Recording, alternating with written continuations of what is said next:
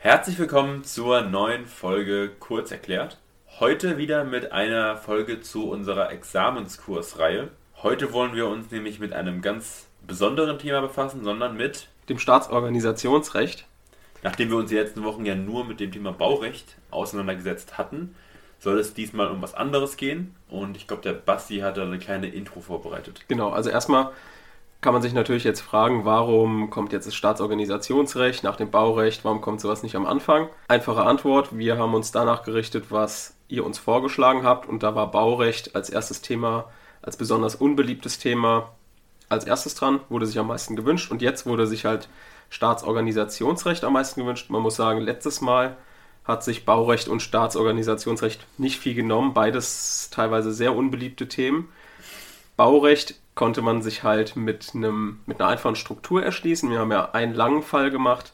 Das geht jetzt beim Staatsorganisationsrecht eher nicht. Und deshalb machen wir viele kleine Fälle. Wir versuchen uns das irgendwie locker zu erschließen, weil es ist wirklich teilweise sehr trocken. Viele interessiert es nicht. Es geht auch schon teilweise in die politische Richtung. Also Leute, die Staatsorganisationsrecht sehr, sehr gerne machen, die sind politisch auch einfach sehr interessiert. Jedenfalls in der Regel. Ja, deswegen ja, machen wir kleine Fälle, keinen großen.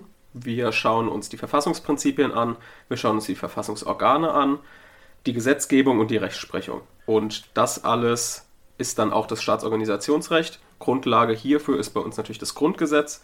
Und wir gucken auch am Anfang nochmal kurz in der Geschichte zurück, um mal nochmal zu beleuchten, warum gibt es jetzt das Grundgesetz. Und. Was wir am Anfang nochmal kurz mit euch besprechen wollen, beziehungsweise euch da aufklären wollen. Wir hatten die letzten Examenskursfolgen in kürzere und kleinere Folgen geschnitten. Davor haben wir eine längere Folge und wollten von euch wissen, was ihr lieber habt. Und das Resultat war zweigeteilt. zweigeteilt. Ähm, die einen sagen, okay, eine lange Folge ist uns lieber, wir sind am Stück konzentriert, uns macht uns das nichts aus, mal zu stoppen und wieder neu zu starten.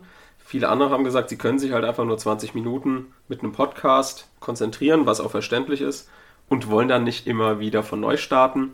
Deswegen haben wir uns gedacht, wir bleiben jetzt bei den kurzen bis mittleren Episoden. Das heißt, so eine Mischung. Es muss keine Stunde sein, nicht über eine Stunde gehen. Und ja, deswegen, wir halten uns immer so zwischen 20 und 30 Minuten. Ich denke, so lange kann sich jeder konzentrieren. Und versuchen auch den Inhalt daran anzupassen. Also genau. der Inhalt gibt so ein bisschen vor, wie lange wir brauchen werden und versuchen das in Struktur passende Teile zu halbieren. Genau. Und jetzt das Staatsorganisationsrecht können wir jetzt schon sagen, das werden einige Folgen, weil wir versuchen, das möglichst nicht trocken zu erklären. Und das funktioniert nur, indem wir uns aktuelle Beispiele vielleicht aus der Politik angucken. Und deswegen sind es ja, wie gesagt, kleinere Fälle, kein langer, dafür mehr Fälle. Einfach um es anschaulicher zu gestalten. Dann lass uns doch direkt reinstarten. Genau. Und dann hätte ich zum Anfang direkt eine Frage. Wir kommen jetzt zum Baurecht und gehen jetzt in das Staatsorganisationsrecht. Gibt es da Gemeinsamkeiten oder Unterschiede? Also man muss sagen, das Staatsorganisationsrecht beinhaltet einmal die Grundrechte und dann noch alle Verfassungsprinzipien, wie funktionieren die Verfassungsorgane, Gesetzgebung und so weiter. Das heißt, Staatsorganisationsrecht ist eigentlich die Grundlage, um das gesamte Konzept Jura zu verstehen, mhm. fand ich. Deswegen bei mir im ersten Semester gab es auch Staatsorganisationsrecht. Ich denke, das ist bei vielen so. Es ist halt sehr abstrakt, deswegen ist der Einstieg im ersten Semester teilweise schwierig. Aber da passt ja jetzt ganz gut zum Unistart, dass wir auch mit dem Staatsorganisationsrecht loslegen. Also, dann starten wir mal mit dem allgemeinen Aufbau vom Staatsorganisationsrecht. Da haben wir natürlich die Grundrechte. Die sind aber nicht Teil des Staatsorganisationsrechts, sondern die sind Teil von so, sogenanntem Staatsrecht 2. Die werden jetzt nicht behandelt, sondern wir gucken uns alles, was nach dem Artikel 19 kommt, gucken wir uns an. Da sind erstmal die Verfassungsprinzipien im Artikel 20, dann kommen die Verfassungsorgane, dann geht es um die Gesetzgebung, die Ausführung der Gesetze und die Rechtsprechung. Im Grundgesetz ist das verankert. Das Verhältnis Bund-Länder ab dem 20 hat also Artikel 20 bis 37. Die Verfassungsorgane werden behandelt in Artikel 38 bis 69 und die Gewalten, also die drei Staatsgewalten, werden in Artikel 70 fortfolgende beschrieben. Ganz kurz, weißt du, welche drei Gewalten es gibt? Das ist natürlich ganz einfach. Das ist die Judikative, Exekutive und die Legislative. Sehr gut, genau. Und die werden im Artikel 70 fortfolgende behandelt. Dann machen jetzt nochmal einen geschichtlichen Rundumschlag, ganz grob nur, wie ist denn das Grundgesetz zeitlich einzuordnen. Das Grundgesetz trat 1949 in Kraft. Vorher, früher im 19. Jahrhundert, gab es noch die Deutsche Reichsverfassung 1871. Dann kam die Paulskirchenverfassung, kennen wir wahrscheinlich noch alle aus dem Geschichtsunterricht, 1848. Darauf folgte 1919 die Weimarer Reichsverfassung. Und danach, wir kennen es alle, erst das Grundgesetz 1949. Nur mal kurz als zeitliche Einordnung. Das Grundgesetz heißt jetzt Grundgesetz und nicht Verfassung. Kann man sich fragen, warum heißt es nicht Verfassung? In Amerika heißt es zum Beispiel Verfassung, in Großbritannien heißt es, glaube ich, auch Verfassung, also immer übersetzt. Das war deswegen der Fall, weil ja Deutschland zweigeteilt war und man davon ausgegangen ist, dass bei einer Wiedervereinigung das Grundgesetz, was erstmal nur die Grundlage bedeutet, dann in Verfassung umbenannt wird. Das wurde es aber nicht 1990, sondern man blieb bei dem Wort Grundgesetz. Genau, deswegen Grundgesetz und nicht Verfassung, ist aber identisch. Soweit zum kurzen geschichtlichen Rundumschlag. Okay, dann schauen wir uns mal das Wort Staatsorganisationsrecht an. Organisierung des Staates. Ist ja erstmal ganz leicht. Aber was ist denn jetzt eigentlich der Staat? Das haben sich natürlich auch ganz viele Juristen früher gefragt und haben mit der sogenannten Drei-Elementen-Lehre festgestellt, dass ein Staat dann besteht oder die Wesensmerkmale des Staates sind Staatsgebiet, also da wo die Grenze verläuft, das Staatsvolk und die Staatsgewalt. Diese drei Elemente sind wesentlich, um einen Staat zu haben. Das heißt, wenn man so ein festes Gebiet oder ein festes Volk, eine feste Gewalt nicht hat, dann ist man nur höchstens supranational, also zum Beispiel wie die EU. Die EU ist kein Staat in dem Sinne. Das Staatsrecht wird in der Regel unterteilt, wie ich anfangs schon gesagt habe, in das Staatsorganisationsrecht, was wir uns anschauen, und die Grundrechte. Und zum Staatsorganisationsrecht gehört natürlich auch das Verfassungsrecht, also alle Verfahren vor dem Bundesverfassungsgericht. Das schauen wir uns in einer gesamten Folge später an, weil dort gehen wir dann alle Verfahren durch. Es gibt natürlich sowas wie die Verfassungsbeschwerde, die abstrakte Normkontrolle und so weiter. Das schauen wir uns aber nicht jetzt an, sondern wir wollen uns nur vor Augen führen, okay, Verfassungsprozessrecht gehört auch zum Staatsorganisationsrecht. Genau, und hier ist natürlich das gesamte Staatsorganisationsrecht auch sehr examensrelevant. Also alles, was sich um die Bundesorgane dreht, um die Gesetzgebungskompetenzen, das kommt alles in den Prüfungen dran. Wir kümmern uns jetzt in der Folge nachdem wir uns kurz vor Augen geführt haben, was ist ein Staat überhaupt, mit was beschäftigt er sich, kümmern wir uns jetzt um die Verfassungsprinzipien. Als allererstes schauen wir uns mal das Demokratieprinzip an, weil das eigentlich das Verfassungsprinzip ist, womit man sich am meisten beschäftigt. Ausgangspunkt für das Demokratieprinzip ist Artikel 20. Im Artikel 20, dort heißt es, Deutschland ist ein demokratischer Bundesstaat. Das heißt, hier sieht man schon mal, okay, irgendwie hat das was mit Demokratie zu tun. Viel mehr aussagekräftig ist natürlich der Artikel 20 Absatz 2 Satz 1 Grundgesetz. Der sagt nämlich, alle Staatsgewalt geht vom Volke aus. Das heißt, wir merken uns, der Artikel 20 Absatz 2 Satz 1 verlangt, dass die Ausübung jedweder staatlicher Macht durch das Volk legitimiert sein muss. Das heißt, wir brauchen eine ununterbrochene Legitimationskette zum Volk. Was heißt das denn jetzt genau? Das bedeutet, dass alle Gewalten, alle Entscheidungen, die getroffen werden, vom Volk irgendwie legitimiert sein muss. Das kann unmittelbar oder mittelbar sein. Unmittelbar wird die Staatsgewalt vom Volk ausgeübt durch Wahlen und Abstimmungen. Das finden wir in Artikel 20 Absatz 2 Satz 2 erste Alternative. Dort zeigt der Gesetzgeber, okay, das Volk wirkt mit durch Wahlen und Abstimmungen. Wahlen sind Personalentscheidungen das heißt, die Wahl eines Bundestagsabgeordneten und Abstimmungen sind Sachentscheidungen. Das bedeutet zum Beispiel Volksentscheide. Ein Volksentscheid kann vor allem über die Neugliederung des Bundesgebiets geben. Da kümmert sich der Artikel 29 Grundgesetz drum. Die Frage ist natürlich, gab es schon mal Volksentscheide? Ich kannte, kannte nämlich keinen, habe das nachgeguckt und es gab bereits acht Volksentscheide und das ging vor allem oder ausschließlich um die Neugliederung der Bundesgebiete. Da hat man zum Beispiel überlegt, ob man aus Niedersachsen die Bundesländer Oldenburg und Schaumburg-Lippe als eigene Bundesländer hervorgehen lässt. Also dass Niedersachsen nicht mehr Oldenburg und Schaumburg-Lippe umfasst. Das wurde aber nicht angenommen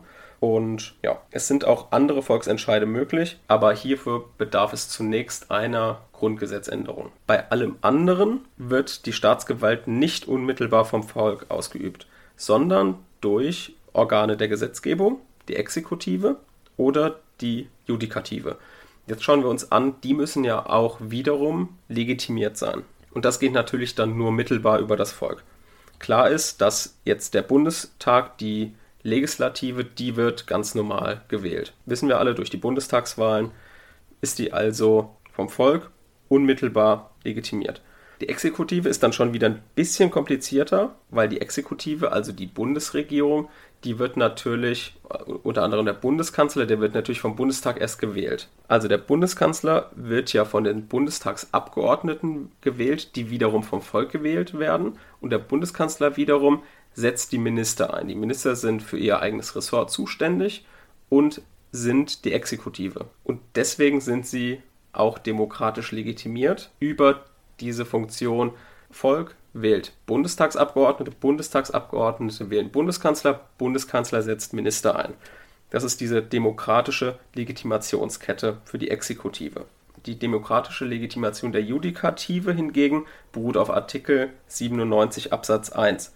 Hier heißt es, dass die Rechtsprechung strikt an die Gesetze gebunden sind. Und die Gesetze wiederum werden ja von dem Bundestag und dem Bundesrat erlassen. Und der Bundestag ist ja wiederum gewählt worden von dem Volk. Also hier gibt sich auch wieder eine Legitimationskette. Genau, das heißt, zusammenfassend können wir sagen, das Grundgesetz geht von einer parlamentarischen repräsentativen Demokratie mit plebiszitären Elementen aus. Parlamentarisch deshalb, weil das Parlament, also der Bundestag, unmittelbar demokratisch legitimiert ist. Repräsentativ deswegen, weil die Bundestagsabgeordneten das Volk widerspiegelt und das Volk ja nicht selbst Entscheidungen trifft. Plebiszitäre Elemente haben wir ja eben schon geklärt durch Volksentscheide, zum Beispiel in Artikel 29. Genau, also jetzt haben wir schon mal eine Idee, was das Demokratieprinzip genau beinhaltet.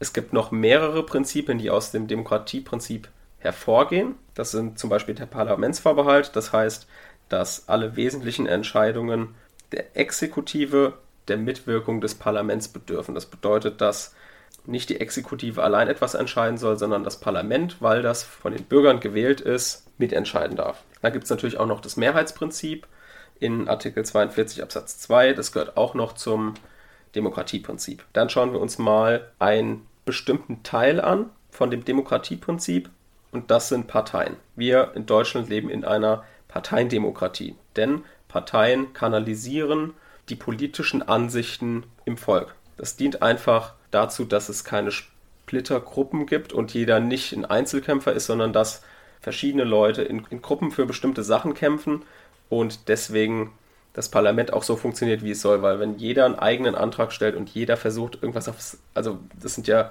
598 Abgeordnete, das funktioniert nicht, wenn da jeder ein Einzelkämpfer ist. Deswegen hat man das versucht, so ein bisschen zu kanalisieren und muss natürlich jetzt sagen, Parteien sind natürlich nicht im Bundestag. Das ist ein Fehler, den ganz viele machen. Parteien finden sich nicht im Parlament wieder, sondern Parteien sind nur vor der Wahl dafür zuständig, bestimmte Listen aufzustellen, einen Wahlkampf zu machen, zu zeigen, okay, was sind jetzt meine Ansichten? Wenn ihr denen zustimmt, dann wählt uns, dann entsenden wir diese Person ins Parlament.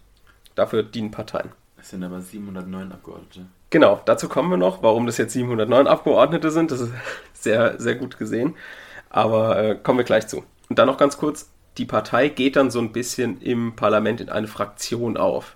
Darf man so auch nicht schreiben, aber so kann man sich es leichter erklären. Also die Fraktionen sind natürlich heutzutage genauso wie die Parteien, aber Fraktionen sind die Zusammenschlüsse der bestimmten Bundestagsabgeordneten einfach, um die Funktionsfähigkeit des Parlaments am Laufen zu halten. Genau. Und welches Thema bei Parteien immer aufkommt, ist das Thema der Gleichbehandlung. Also die Parteien, das entspringt auch dem Demokratieprinzip, haben ein Recht auf Chancengleichheit. Das heißt, grundsätzlich ist erstmal jede Partei gleich. Da machen wir uns jetzt mal kurz ein Beispiel zu. Und zwar, wenn jetzt in der aktuellen Situation Herr Jens Spahn zur Bundespressekonferenz geht und sagt, okay, wir müssen jetzt alle zusammenhalten in Zeiten von Corona, bestimmte Parteien, jetzt in dem Fall, in meinem Beispiel, die AfD, ruft dazu auf, die Masken nicht aufzusetzen und die Hygienevorschriften nicht einzuhalten.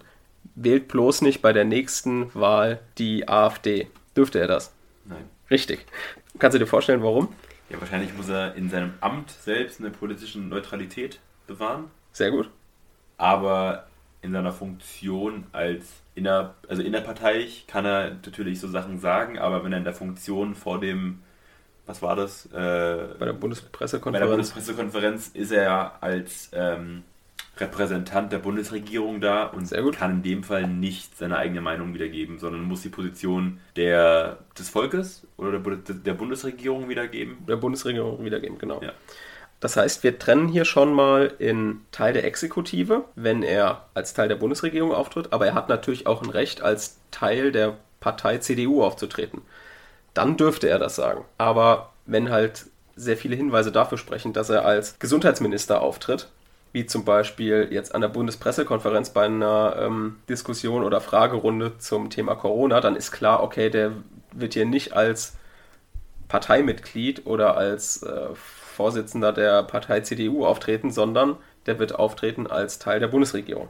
Das ist ja auch immer das gleiche Problem, wenn es um diese ganze Infrastruktur geht, die du als Bundestagsabgeordneter oder Regierungsmitglied bekommst. Als Regierungsmitglied bekommst du ja eine gewisse Infrastruktur an Computern, Telefonen, Autos und Securities, die du ja als Mitglied der Bundesregierung in Anspruch nehmen darfst, aber nicht als Partei. Mhm. Und darfst die ja nicht in deinem privaten Gebrauch nutzen. Genau. Äh, und privater Gebrauch wäre ja unter anderem auch deine Parteiaktivitäten. Genau. Wichtig ist zum Beispiel auch, wenn du zwar jetzt als ähm, Mitglied einer Partei auftreten möchtest und eine Aussage zur AfD sagen möchtest, dann kannst du das zum Beispiel auch nicht auf deinem Papier machen, was du aus dem Bundestag wegschickst, weil da ist dann Stempel drauf und da steht halt auch äh, Gesundheitsminister drauf. So, und dann ist auch klar, okay, der will das hier gerade nicht als Parteimitglied äußern, sondern als Teil der Bundesregierung. Das ist ja auch, also auch in Amerika aktuell immer wieder ein Thema, dass du nicht deine politische Bühne, wo du in deiner Rolle bist, genau. als so eine Trump bei der Bundes, bei der dortigen Bundespressekonferenz nicht dich hinstellen kannst und sagen kannst, wählt mich aus den und den Gründen. Das ist ein, anderer, ein, ein, anderes Event, wo er das machen kann, aber er kann das nicht in seiner Hauptrolle. Und das ist ja jetzt auch das Äquivalent. Du kannst genau. nicht in deiner Rolle in der Bundesregierung deine persönliche Meinung oder deine persönliche Position zu stark bewerben. Genau. Ganz kurz als ähm, Randnotiz. Die Bundespressekonferenz, weißt du, was die Bundespressekonferenz ist? Ja. Die Bundespressekonferenz ist eigentlich keine Konferenz der Regierung, sondern eine der Journalisten. Mhm. Der Verband der Journalisten oder der Verein der Journalisten lädt die Bundesregierung ein und sie darf dann vor der dortigen Presse befragt werden. Genau, sie nutzt es sozusagen als Bühne. Genau. Ja. Deswegen ist die, Bundespressekon also die Bundespressekonferenz, wo dann ähm, Abgesandte des Bundespresseamtes bzw. der einzelnen Ministerien hinkommen, auch keine neutrale Veranstaltung, sondern sie betreiben PR für die Bundesregierung. Genau. Und mal auch nochmal kurz als Erklärung, PR der Bundesregierung. Die Bundesregierung, zum Beispiel jetzt Angela Merkel in dem Fall, die hatten bestimmt eine bestimmte Reihenfolge je nach Wichtigkeit, wo sie sich äußert. Also es kann sein, dass sie sagt, okay, im Moment das Thema ist nicht wichtig, macht mein Minister so und so auf der Bundespressekonferenz. Wenn es jetzt aber wiederum wichtiger ist, dann sagt sie selbst, okay, ich gehe auf die Bundespressekonferenz. Dann kann sie aber auch sagen, wenn das wirklich besonders relevant ist, sie gibt eine Mitteilung ab an bestimmte Zeitungen zum Beispiel. Sie kann natürlich aber auch Interviews übers Fernsehen geben, wie wir es zum Beispiel auch bei Corona hatten. Da ist schon wirklich Alarmstufe rot. Mhm. Oder zum Beispiel in der Wirtschaftskrise 2008 hat sie das zum Beispiel auch gemacht, genutzt. In kurzer Zeit sehr oft zum Beispiel, dass sie die Bild gefragt hat, hier kann ich ähm, ein Interview geben oder RTL, weil die einfach eine sehr große Reichweite haben und hat da die Plattform genutzt. Also das ist auch ein bisschen ein Stufenplan, was sie hat. Man muss ja auch sagen, die Bundespressekonferenz ist ja dreimal die Woche. Also es ist jetzt auch unwahrscheinlich, dass da halt immer die Top-Politiker hingehen können, weil die ist genau. Montag, genau. Mittwochs, Freitags. Und ähm, die wird auch immer nur genutzt, wenn es dann halt wichtig ist. ansonsten werden da dann eher so allgemeine Sachen besprochen. Genau auch sehr empfehlenswert, wenn man sich die Zeit mal nimmt, da reinzuschauen. Äh, kann man das immer online tun. Ist sehr interessant. Genau, also dann gehen wir nochmal zurück zum Fall Jens Spahn. Eine Partei ist also immer dann in ihrem Recht auf Chancengleichheit verletzt, wenn ein Regierungsmitglied wie jetzt Jens Spahn, in regierungsamtlicher Eigenschaft, also jetzt nicht als äh, Parteipolitiker, zu Lasten der AfD in den Wahlkampf eingreift. Das tut sie ja 2021 ist Bundestagswahl, könnte sie auf jeden Fall beeinträchtigen, wenn er es auf so einer großen Plattform als Regierungsmitglied wiedergibt. Mhm. Genau, um diesen kleinen Fall abzuschließen. Genau, dann auch noch ganz wichtig, das Parteienprivileg. Parteienprivileg bedeutet, jede Partei, die nicht vom Bundesverfassungsgericht verboten ist, ist eine verfassungsgemäße Partei und darf nicht benachteiligt werden. Das bestimmt Artikel 21 Absatz 2 Satz 1. Wo sehen wir das immer? Das sehen wir zum Beispiel bei der NPD. Nee, aber wo sehen wir das Beispiel, dass sie äh, gleichberechtigt sind? Bei den Werbezeiten beispielsweise, beim ersten. Genau, Wer genau, Werbezeiten, sehr gut. Natürlich sieht man das auch in der Parteienfinanzierung. Ja. Das heißt, alle werden finanziert. Natürlich, bei der Parteienfinanzierung muss man immer darauf achten. Es ist natürlich, soll auch ein bisschen, also dieser Geldbetrag, den die erhalten vom Staat, soll auch ein bisschen ihren Erfolg widerspiegeln. Also wenn jetzt... Also die Menge an Leuten, die sie Die Menge an Leuten, die sie repräsentieren, genau. Weil das wäre unfair, wenn... Die alle das gleiche bekommen würden. Alle das gleiche, den gleichen Geldbetrag bekommen werden. Weil die einen müssen mehr Aufwand betreiben, weil sie mehr Mitglieder haben, weil sie mehr Leute repräsentieren müssen als andere. Deswegen bekommen die einfach auch mehr Geld. Ich sag mal so, das gegenteilige also Beispiel wäre in dem Fall, das betreibt die FIFA beispielsweise, dass kleine Verbände viel Geld bekommen und gleichberechtigt sind wie große Verbände, genau. führt dazu, dass du halt Entscheidungen stark verlaufen kannst in, durch die ähm, Menge an Stimmen, die es gibt. Genau. Dann können wir uns auch noch, noch einen kurzen Beispielsfall machen, um das Ganze zu veranschaulichen. Wir kennen, glaube ich, alle, oder wer es noch nicht kennt, kann sich es gerne mal durchlesen, das Parteiverbotsverfahren vor dem Bundesverfassungsgericht für die NPD. Da gab es immer wieder Anstöße, die NPD zu verbieten. Hast du ein, ein, gutes Argument zu sagen, okay, es wäre sinnvoll, die nicht zu verbieten? Selbstverständlich. Aus der Sicht des Verfassungsschutzes. äh, habe ich tatsächlich äh, letztens wieder gehört, weil es geht ja auch immer wieder um, den, um das Verbot mhm. der AfD. Und da kommt das Argument auch immer wieder auf, möchte man, dass rechtsradikale Wähler, möchte man, dass die in den Untergrund gehen? Oder findet man es gut, dass sie in einer Partei sind und dass man dann sie besser im Blick behalten kann? Gerade aus der Sicht des Verfassungsschutzes ist das, glaube ich, die Perspektive, die am prominentesten vertreten wird. Dass man das Verbot selbst eliminiert ja nicht die Einstellung, sondern es führt dazu, dass sich, sich einfach einen neuen Kanal sucht, wie es sich ausbreiten kann. Und dann ist die Frage, ob man den dann wirklich so gut erkennen kann wie eine Partei, die es dann gibt. Ja, genau. Ein gutes Argument, sie zu verbieten, wäre natürlich die Parteienfinanzierung genau. würden kein Geld mehr bekommen und könnten sich demnach auch nicht sonderlich vergrößern oder besonders gut Wahlkampf betreiben. Genau. Genau. Kennst du das? Also weißt du, wie es ausgegangen ist? Bei der NPD? Mhm. Die wurde verboten. Die wurde nicht verboten. Wurde die nicht auf Länderebene in verschiedenen Ländern verboten? Soweit ich weiß nicht, nee. Okay, dann wurde sie nicht verboten. Gut. Genau, also ja, auf jeden Fall ähm, hat das Bundesverfassungsgericht bestimmte Kriterien dafür angestellt, wann wird eine Partei verboten. Das ist einmal natürlich, wenn sie gegen die freiheitlich-demokratische Grundordnung verstößt. Hier hat aber das Bundesverfassungsgericht klargestellt, um dem Parteienprivileg Rechnung zu tragen, muss es in einer besonderen Härte? Genau, aggressiv-kämpferischen Grundhaltung, hat das Bundesverfassungsgericht gesagt, geschehen. Also es reicht nicht, wenn du Theorie nur aufstellst und jeder weiß, okay, Leute, das könnt ihr nicht verwirklichen. Ihr seid irgendwie nur drei Leute oder so. Was wollt ihr machen? Ihr könnt nicht zu dritt die freiheitlich-demokratische Grundordnung kippen. Das heißt, Endergebnis vom Bundesverfassungsgericht war, jetzt, ich sage das jetzt sinngemäß, zu sagen, okay, für die NPD interessiert sich eh kein, kein Schwein mehr. Niemand es sind vielleicht noch ein äh, paar Abgesprengte, die dann irgendwie, irgendwie der NPD ange angehören. Es lohnt sich nicht für die es lohnt sich, es lohnt sich nicht, die zu verbieten, ja. weil sie eh das alles nur in der Theorie machen und niemals die Möglichkeit haben werden, diese freiheitlich-demokratische Grundordnung zu zerstören. Aber die Frage, die sich ja jetzt stellt, ist ja beispielsweise, jetzt hast du in der AfD jemanden wie Höcke. Ja, der ist ja in der AfD. Ja, ach so, äh, in der ja. AfD hast du jemanden wie Höcke. Und jetzt sagen wir mal, ähm, die, der Großteil der AfD sind einfach nur sehr, sehr stark Konservative, die früher in der CDU waren, mhm. aber die haben auch viele Rechtsradikale beispielsweise. Und ich glaube, man, ich glaube, das Urteil des Verfassungsgerichts war ja, dass man äh, Björn Hocke als äh, Nazi, Faschisten, Faschisten bezeichnen darf. Bezeichnen ja, darf. Genau. Und jetzt ist ja die Frage, okay, wenn in einer Partei jemand ist, der so bezeichnet werden darf, kannst du jetzt von der einen Person auf die ganze Partei das umlegen oder mhm. nicht?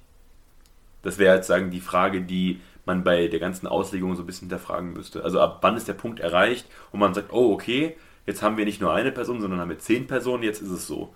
Oder reicht bereits die erste Person, wo man sagt ganz klar, okay, hier haben wir jemanden, der was repräsentiert, was wir nicht in einer Partei, in einer öffentlichen Partei ähm, akzeptieren können. Genau, da hängt es bestimmt bei bestimmten Grenzen, die das Bundesverfassungsgericht dann anstellen würde. Okay, wie viel müssten jetzt dieser kämpferischen Grundhaltung angehören?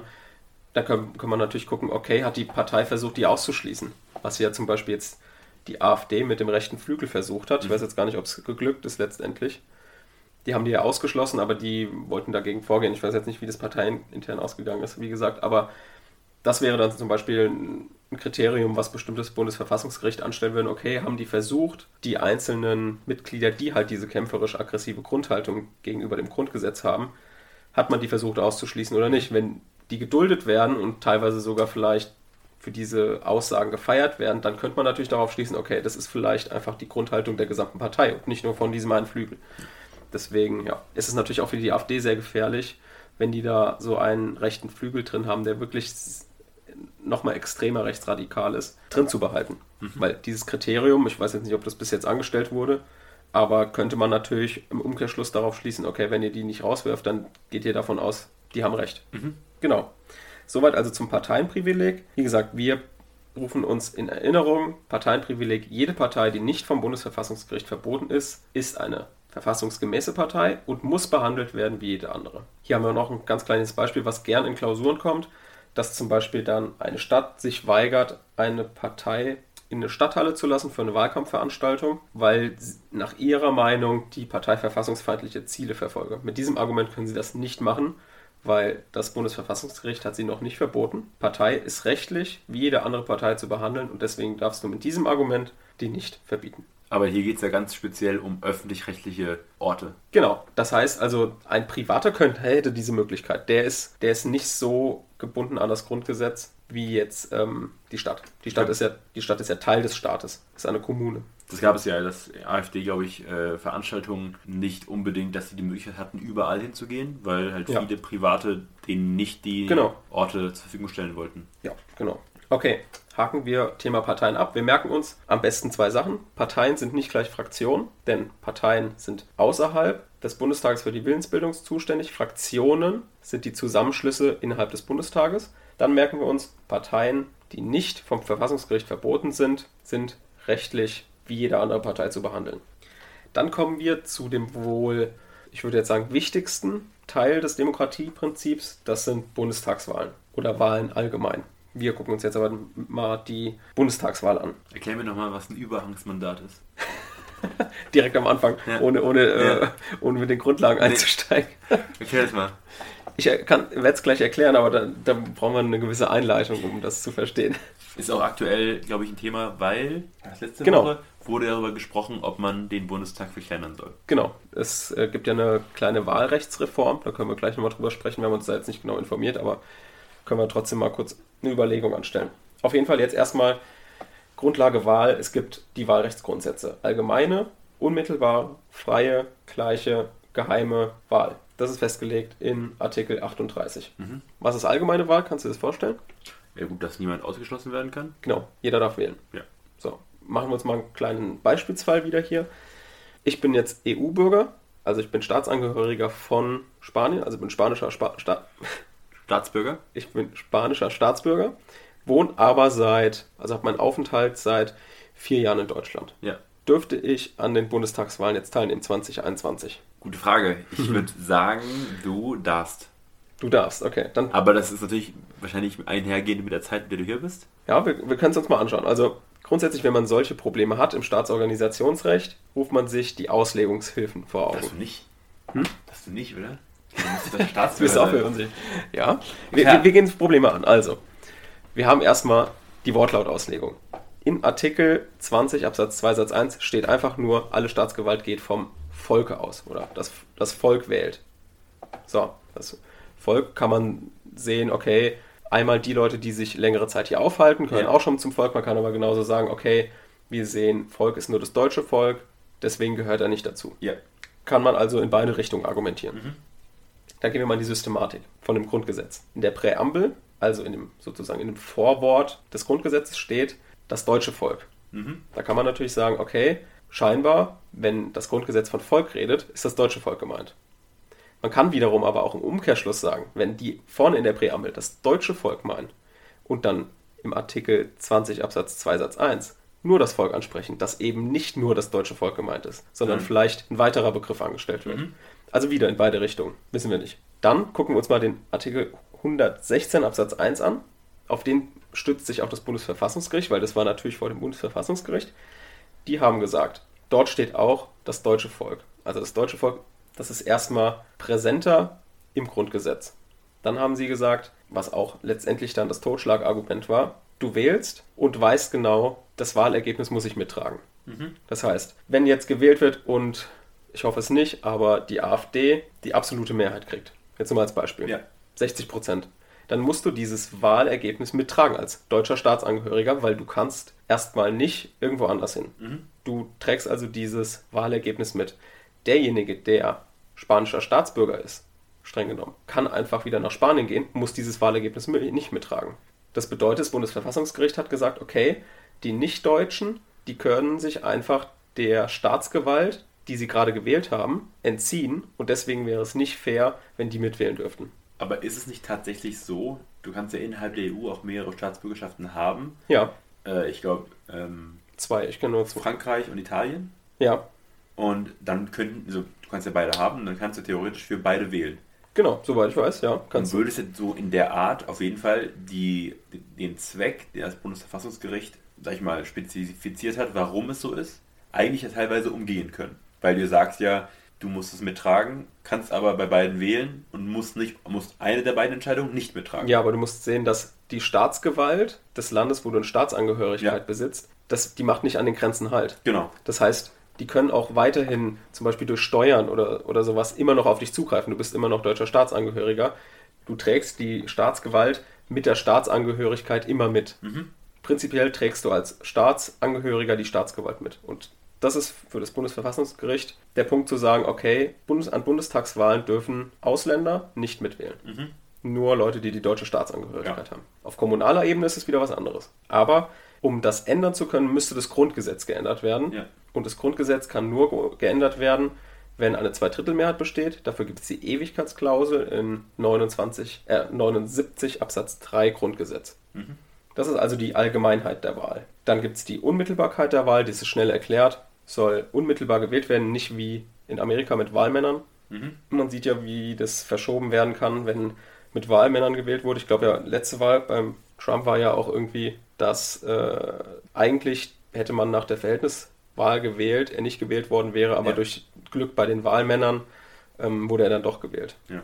Das wäre ist hier zum Beispiel ein Vorteil. Aber ist damit auch gemeint, dass du dich nicht anmelden musst für eine Wahl? Weil beispielsweise in Amerika musst du dich teilweise ja anmelden. Du musst dich registrieren, damit du am Wahltag wählen kannst. Was ja bei uns ja ganz untypisch ist. Du bist deutscher Bundesbürger, du kannst wählen gehen. Du musst dich dann nirgendwo eintragen als. Genau, das wäre wahrscheinlich auch sogar ein Problem für die Geheimheit der Wahl, wenn du dich vorher noch registrieren musst an der Stelle, wo du wählst.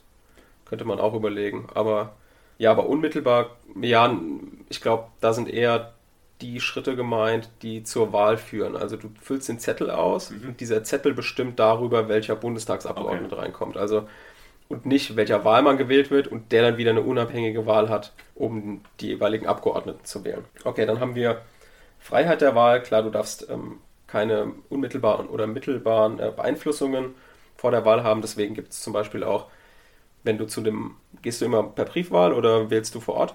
Unterschiedlich, so wie es halt notwendig ist. Also ich glaube, wenn ich kann, gehe ich hin. Genau, also zum Beispiel vor Ort siehst du dann auch, ab einer bestimmten Meteranzahl dürfen keine Wahlplakate mehr stehen vor dem, um Ja. das Wahlbüro drumherum, damit du nicht in der Wahl beeinflusst wirst. Das ist zum Beispiel ein Ausfluss der Freiheit der Wahl. Mhm. Dann gibt es natürlich die Gleichheit der Wahl. Die Gleichheit der Wahl setzt sich zum einen aus der Zählwertgleichheit zusammen. Das heißt, jeder hat nur eine Stimme. Nicht du hast irgendwie drei und ich habe irgendwie eins, sondern wir haben beide eine Stimme. Und dann auch, dass wir beide die gleiche Erfolgschance haben. Das heißt, nicht deine Stimme hat Erfolg, vier Abgeordnete zu, zu wählen und meine Stimme hat irgendwie Erfolg, nur oder gar keinen Abgeordneten zu wählen. Ja. Genau, da kommen wir zu der Geheimheit der Wahl. auch schnell erklärt, du darfst zum Beispiel, niemand darf dir in die Wahlkabine folgen, es darf dir niemand helfen, das Kreuz hinzumachen, es darf niemand für dich machen, sondern du machst das selber. Und niemand sieht, was du gewählt hast. Genau. Dann die Wahl generell. Wie läuft die Wahl ab? Wie werden die Stimmen ausgezählt? Das ist alles einfach gesetzlich geregelt. Einfach gesetzlich geregelt bedeutet in einem einfachen Bundesgesetz und nicht im Grundgesetz. Das heißt, Bundeswahlgesetz und Bundeswahlordnung regeln, regelt die Wahl. Dann kommen wir mal zu der Wahl selbst. Mhm. Die Wahl selbst ist eine personalisierte Verhältniswahl. Mhm. Kannst du mir erklären, warum? Naja, weil wir haben 80 Millionen Bundesbürger mhm. und das Verhältnis in dem, wie sie wählen, genau. wird im Endeffekt, also 50% wählen Partei A, 50%, 50 wählen Partei B. Im Bundestag sollte das genauso wieder gespiegelt werden mit den Abgeordneten-Sitzen der Parteien. Genau, das ist das Wortverhältniswahl hast du gerade ja. beschrieben. Also das Verhältnis vom Volk soll im Bundestag abgebildet werden. Richtig. Das ist aber die zweite Stimme. Genau. Und die erste Stimme? Du hast ja, genau, du hast ja zwei Stimmen. Genau. Du hast deine, deine Erststimme geht ja um dein, nee, die Zweitstimme geht um die Liste. Genau, also Zweitstimme ist Verhältniswahl. Die genau. wählt das Verhältnis im Bundestag. Und bei der Erstwahl wählst du ja die Person. Genau, die Person aus deinem Wahlkreis. Wir haben ja ganz viele verschiedene Wahlkreise. Dort werden bestimmte Leute aufgestellt, die so oder so unabhängig von der Landesliste der zweiten Stimme unabhängig davon in den Bundestag kommen. Das ist ja immer das Problem vor den Wahlen, dass sie da immer, immer kommunizieren. Genau. Wie die Zweitstimme ja. ist wichtiger als die Erststimme. Genau. Zweitstimme ist die sogenannte Kanzlerstimme. Ja. Aufgeteilt ist natürlich so, 299 Abgeordnete werden über die Zweitstimme bestimmt und 299 werden über die Erststimme bestimmt. Das heißt, insgesamt sind es 598 Abgeordnete. Okay, wie findet das Ganze statt? Zuerst werden die Zweitstimmen ausgezählt. Die Parteien erhalten also prozentual so viele Bundestagssitze, wie sie prozentual Zweitstimmen errungen haben. Genau. Allerdings gibt es dann natürlich eine Ausnahme, die sagt, okay, es werden nur solche Parteien berücksichtigt, die entweder mindestens 5% haben oder mindestens drei Direktmandate errungen haben. Mhm. Das ist einmal die 5% Sperrklausel und die Grundmandatsklausel. Schauen wir uns aber erst gleich an. Erstmal gucken wir weiter, wie, wie die Wahl stattfindet. Nach der Auszählung der Zweitstimme wird die Erststimme und der Direktkandidat ermittelt. Mhm. Die, die, die ermittelt werden, also die aus dem Wahlkreis, die ziehen sofort in den Bundestag ein. Genau, dann findet eine bestimmte Anrechnung statt und zwar werden die Erststimmen auf die Landeslisten, also auf die Zweitstimme angerechnet. Das heißt beispielsweise die CDU hat 20 Sitze stehen ihr zu mhm. im Bundestag über die zweite Stimme, die ja zuerst ausgezählt wird. Dann wird aber festgestellt, okay, ihr habt 19 Direktmandate er erreicht. Das heißt, ihr dürft mit der Zweitstimme nur eine Person von der Landesliste holen. Bedeutet also, die Erststimme wird auf die Zweitstimme angerechnet, auf die Liste. Und hier ergibt sich dann auch das Problem, was ist denn, wenn mit der Erststimme, die ja auf jeden Fall einziehen müssen, mehr erreicht werden, als ihnen über die zweite Stimme zusteht. Also in unserem Beispiel, die CDU gewinnt 100 Direktmandate, hat aber nur eine Berechtigung, 20 Leute über die Zweitstimme im Bundestag sitzen zu haben. Mhm. Das heißt, wir haben 80 sogenannte Überhangmandate. Überhangmandate, die eigentlich über der Mandatsanzahl, die sie bekommen, überhängen. Deswegen Überhangmandate. Nochmal ganz kurz. Überhangmandate liegen dann vor, wenn man mit der Erststimme mehr erreicht hat, als ihnen mit der Zweitstimme zugestehen. Wie viele haben wir aktuell? Aktuell haben wir ja 709. Das sind über 100 mehr als eigentlich gedacht. Das heißt, insbesondere die CDU hat deutlich mehr Direktmandate errungen, als ihnen nach der Landesliste an Plätzen zustehen.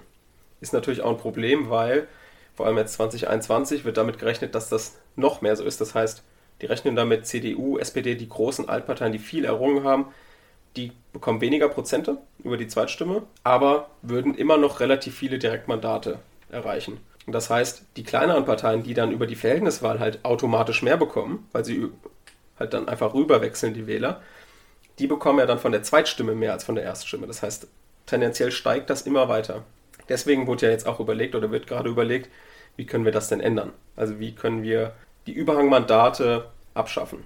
Dazu muss man sagen, die Überhangmandate sind ja nicht das einzige Problem. Das Bundesverfassungsgericht hat dann noch gesagt, okay, das muss irgendwie ausgeglichen werden, weil es ja unfair ist, wenn man dann mehr bekommt, als einem eigentlich zusteht. Das heißt, alle anderen Parteien bekommen auch nochmal so viele, wie die anderen Überhangmandate haben. Das sind die Ausgleichsmandate. Das heißt, wenn jetzt in unserem Beispiel die CDU 80 Überhangmandate hat, bekommt jede Partei, die auch Plätze hat, Ausgleichsmandate in der gleichen Höhe. Prozentual. Ja, Genau. Jetzt ist natürlich die Frage, okay, warum hat man das nicht schon vorher irgendwie geändert? Antwort ist, wie ändert man sowas? Man, ein Wahlrecht zu ändern, ist sehr, sehr schwierig. Da wurde immer wieder überlegt, okay, lasst uns doch einfach die Wahlkreise reduzieren. Also mehrere Wahlkreise zusammenlegen und das wurde eingebracht von der Linken, von den Grünen, von der AfD, immer wieder.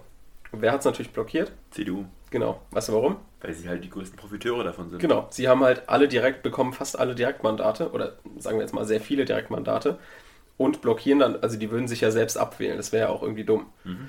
Deswegen wird jetzt gerade so eine Zwischenlösung gefunden. Für 2021 wird es wahrscheinlich schwierig, dass man da irgendwas groß ändern kann. Aber die Sitze sind teilweise schon dran geschraubt, die gehören da überhaupt nicht rein in den Bundestag. Also die Sitze müssen ja dann auch wirklich vorhanden sein und irgendwann sprengst du halt das Gebäude. Davon mal abgesehen, dass es teuer ist, auch noch die ganzen äh, Kosten für die Abgeordneten. Abgeordneten zu tragen. Ich meine, die ganze Infrastruktur, auch die Büros, die die gestellt bekommen, das genau. wächst ja alles jedes Mal mit. Ja, genau. Dann erklären wir noch kurz, die ähm, 5% Sperrklausel ist ja problematisch für die Gleichheit der Wahl, weil dann ja theoretisch meine Stimme, nicht die, äh, die meine Stimme für die äh, Grauen Panther nicht die gleiche Erfolgschance hat wie deine Stimme für die CDU.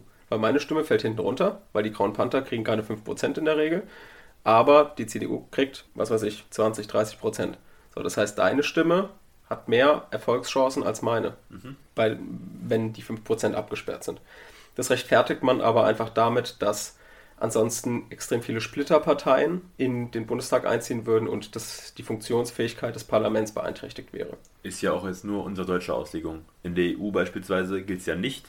Genau. Da äh, ist aber das, ähm, steht das Argument, okay, bei der EU gruppieren die sich nicht Parteien fraktionsmäßig, sondern eher nach Themen. Das heißt, genau.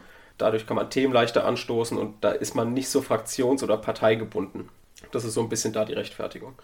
Genau, dann die Grundmandatsklausel bedeutet, du gewinnst drei Wahlkreise und bekommst dann die Prozente sogar von der Verhältniswahl und die Direktmandate. So, Rechtfertigung hier in dem Fall, das ist ja auch wieder eine Ungleichheit. Rechtfertigung ist, dass du eine regionale Größe bist. Also du bist regional so relevant, dass man gesagt hat, okay, diese drei Wahlkreise, das sind ja teilweise mehrere Kilometer, die werden gewählt und es scheint in dieser Region einfach eine relevante Partei zu sein. Deswegen reicht es für die Rechtfertigung zu sagen, okay, du bekommst jetzt, obwohl du die 5% nicht geschafft hast, trotzdem Plätze und die andere unter 5% Partei nicht, weil die vielleicht gar kein Direktmandat bekommen hat. Genau. Soweit also zum Demokratieprinzip. Das war jetzt das ausführlichste Verfassungsprinzip, deswegen machen wir hier jetzt einen Punkt und versuchen, dass wir in, dem, in der nächsten Folge Bundesstaatsprinzip dran nehmen, das Rechtsstaatsprinzip, das Sozialstaatsprinzip und nochmal kurz einen Blick auf die Staatsform Republik, Monarchie werfen. Und dann hätten wir auch die Verfassungsprinzipien abgehakt. Genau, gebt uns gerne Feedback, wie ihr die Folge fandet. Problematisch war jetzt natürlich, dass man immer so ein bisschen auf bestimmte Probleme springen musste. Wir haben jetzt versucht, die relevantesten Probleme darzustellen, weil das war natürlich im Bau recht leichter. Da hast du einfach ein Grundschema gehabt, konntest dich da entlanghangeln. Das war jetzt hier einfach schwierig. Deswegen haben wir auch versucht, ein bisschen aktuelle Themen reinzubringen und das einfach so ein bisschen für euch locker zu gestalten. Ich hoffe, es hat funktioniert. Danke fürs Zuhören. Hinterlasst uns gerne eine Bewertung bei Apple Podcast. Ansonsten Feedback auch immer wieder erwünscht. Also falls ihr da noch was habt, Anregungen, Wünsche, gerne auch über unsere Instagram-Kanäle Bastis Law oder kurz erklärt. Und ansonsten bleibt uns nichts anderes zu sagen, als wir hören uns in der nächsten Folge. Bis dahin.